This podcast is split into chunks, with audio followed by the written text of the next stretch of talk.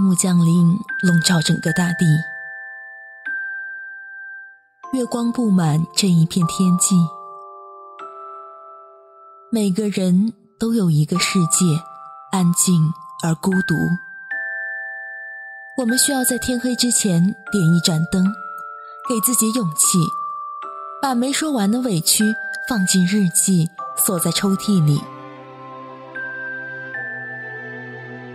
许在梦里的画面会比较美丽，但它也一定会出现在现实生活中。只要你愿意，愿我的微光能在这个寂静的夜里照亮你前方的路，温暖你的心。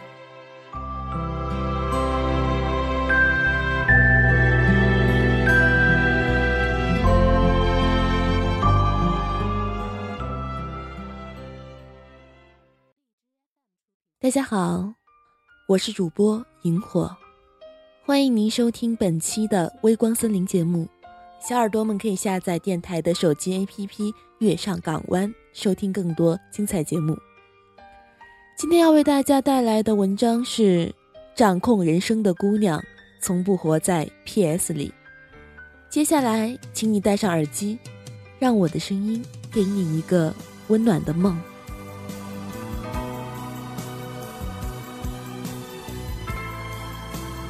今天在一次沙龙活动时，认识了一位萌妹子，二十出头，人靓嘴甜。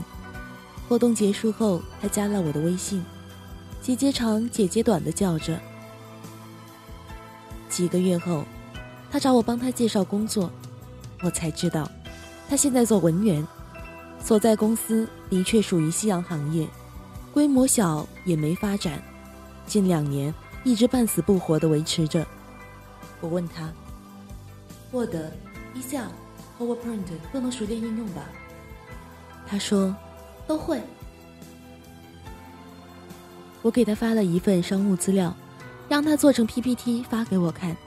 三天后，他在网上支吾着找我：“姐姐，我做的不大好，嗯，你先看看。”我打开之后，被晃得睁不开眼，差点一口老血。碰到屏幕上，我给他的是一份港口介绍，还配了花里胡哨的卡通背景，做了画蛇添足的特效，五颜六色的气球飞入飞出，港口地图被拉得变了形，还有五六处明显的错别字，我几乎不敢相信这是一个做了三年文员的人完成的 PPT。我回绝了帮他找工作的请求，并提醒他要回去学习，多积累。至少掌握一门过硬的技能。一段时间后，我看到他发的朋友圈，图文大意是：明天正式到某外企做行政前台，新的开始，为自己加油。而照片里的他的身后是一地的瓜子皮和乱糟糟的被子。过了大概半年，他因为英文水平迟迟没有进步而被外企末位淘汰。再一次苦恼的来找我，让我给他的职业规划支个招。坦白说，我并不讨厌这妹子，长得美又不是错，只不过她太贪玩臭美。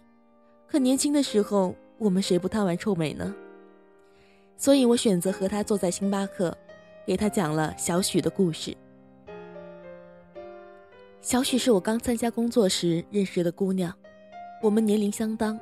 他所在的公司是我们公司的重要客户，他每周会在固定时间到公司来找我取回业务的相关单据。那时我们都是二十出头的普通小职员，联系多了自然就变得熟络起来了。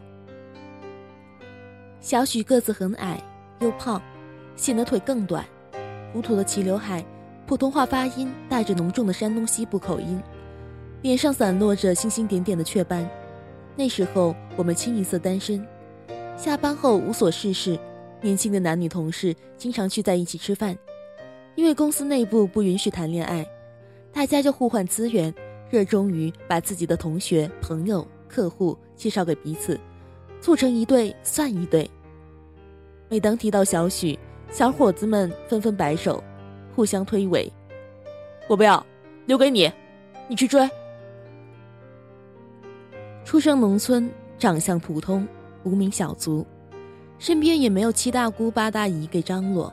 小许那几年一直单着，因为无牵无挂，他大多数时间都待在公司工作。同事有事，他帮忙替班；突发状况，他主动加班；紧急业务，他挺身顶上。公司规模很小，他一个人几乎承担了大半的杂事：送单据、对账单、跑海关、去商检。时间久了，大家都称他敬业，也照旧拿他的身材调侃：“小短腿还跑得挺麻溜。”后来我才知道，小许中专毕业，家中经济困难，得到这份工作他倍加珍惜。因为学历低又没有过硬的技能，他省吃俭用攒钱报了韩语培训班，一学就是三年。一年后，我工作调整，离开了业务部门，总是乐意的听说小许升职的消息。从跑腿打杂的无名小辈，到小组长，到业务主管。靠着多年的坚持，小许的韩语已达到专业水平，不但能自如交流，还因此得到多次去韩国洽谈的机会。语言优势加上他踏实积累的业务经验，四年后，他的韩国老板把中国公司的管理全部交给了他。尽管整个团队不到十个人，他兢兢业业打理的井井有条。二零零九年。我工作调动，离开了原来的城市，和小许失去了联系。那年经济危机，行业一片风声鹤唳，小公司因资金链断裂死掉一片，大公司不堪负重，纷纷裁员。我们也靠着一系列的改革举措，得以度过两年的市场低迷期。去年，我重新回归业务，微信里加上了许多合作伙伴和客户。某天，在一个客户的朋友圈里。竟发现了脱胎换骨的小许。照片中，他和几位韩国客人正在参观保税仓库。他褪去了土肥圆，不见了乡土气，身材纤纤，妆容精致，韩式波浪卷发，灰色职业套装，身材依旧矮小，气场却明显强大。若不是当初同为黄毛丫头穷屌丝的深厚阶级感情，我几乎完全认不出他。忍不住截屏问客户：“这美女是谁？”客户回复：“某某公司的徐总。”这位徐总真的就是当年那个被嘲笑小短腿的姑娘。经济危机那年，他所在的韩国公司倒闭，老板跑路，他拉着几个人的队伍成立了自己的公司，破釜沉舟，九死一生，把自己仅有的一套小房子拿去做了抵押，再难也不拖欠合作方的账款，靠着一股拼劲和良好的信誉。熬过了最难的前三年，如今，他的公司风生水起，已将总部定在上海，成为业内规模不大却颇有名气的私企。讲完这些，我向萌妹子坦言：“你知道我设置了不看你的朋友圈吗？”她忽闪着刚种的浓密的韩式睫毛。我做代购吗？我只是想搞个兼职赚点钱。是的，这没有错。但你的代购是今天卖面膜，明天做彩妆，后天是精油内衣，大后天是澳洲保健品。你自己一知半解，走马观花。你的朋友圈除了集齐五十个赞可免费拍写真，就是转发朋友圈体验最新韩式离子烫，外加千篇一律的放大了眼睛、磨白了皮肤、拉长了比例的美颜自拍。今天阳光真好，心情美美的，嘟嘟嘴，眯眯眼，剪刀手。做了个新发型，好看吗？嘟嘟嘴，剪刀手，萌表情。发现了一家超好吃的炸鸡，快来看！吐舌头，剪刀手，傻白甜状。本宝宝今天不开心，求安慰。鼓腮帮，哭泣状，幽怨眼神，等等。如果你大学毕业三年，没再完整的读过一本书，却能把《甄嬛传》七十六集剧情倒背如流。如果你每天花两三个小时逛淘宝，更新最频繁的是衣服、手机、男朋友，那你找谁给你做职业规划都没用。我一口气说完这些，他低头嚼咖啡，不再说话。其实我又何尝不是再说曾经的自己？我二十几岁的时候还没有美图秀秀，只有 Photoshop。我用自学的蹩脚技术处理自己的照片，磨平痘痘，隐藏黑眼圈，修饰大饼脸。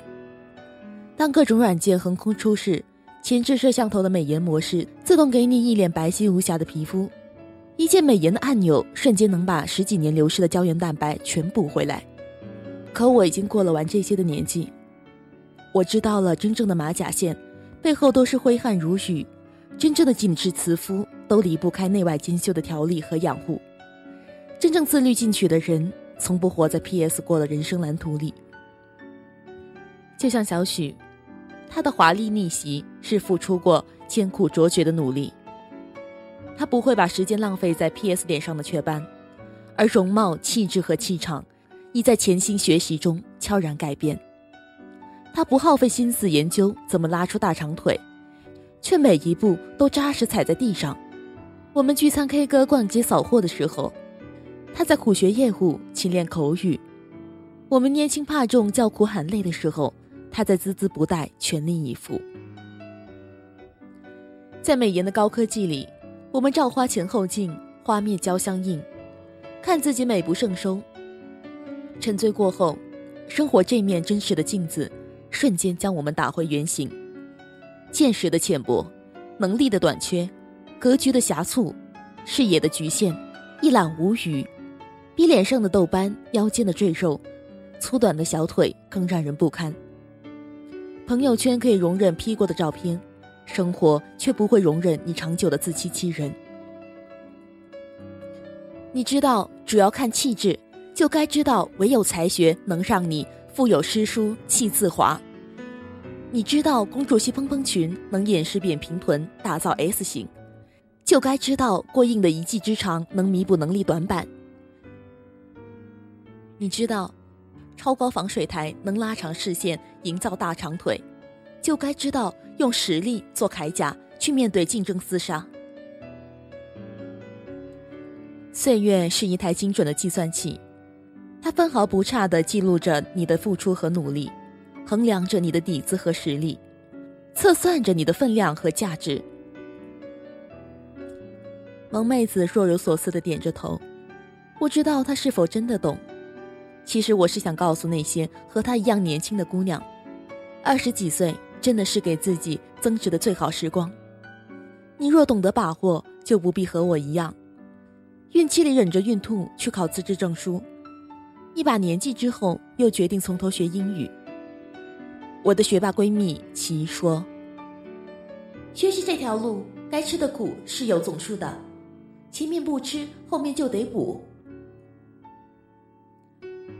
亲爱的姑娘，如果你有那么多时间研究怎么把自己 P 得漂亮，不如拿出时间研究怎么活得漂亮。P.S. 能解决你脸上的痘斑，但解决不了你银行卡上的寒酸。我们最后过上的都是能与自己能力相匹配的生活。这事什么 P.S. 也帮不了你。好了，感谢小耳朵们收听本期节目。本期节目到这里就结束了。喜欢萤火的朋友可以加入萤火的 QQ 听友群，幺七四四二六零七五，也可以关注我的新浪微博“伟大的盟主大人”。愿你今晚有一个好梦，晚安。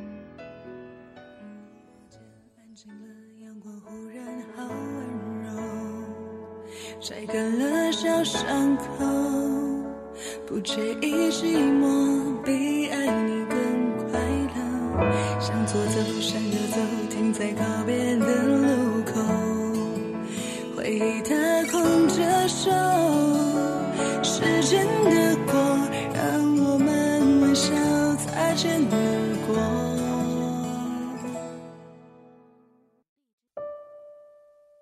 听着那些歌，怀念遥远的过去。时间磕磕绊绊，不曾在你的生活中停留。你又指望这个世界上谁能真正懂你呢？今夜无眠，世界晚安，陌生人你好吗？但愿你记得这熟悉的话语，在每一天的清晨、午后或者夜晚，让我用声音陪你虚度时光。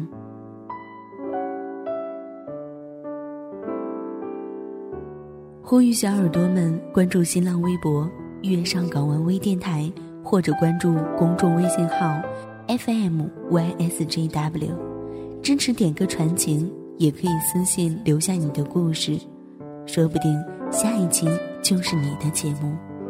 我们下次再见。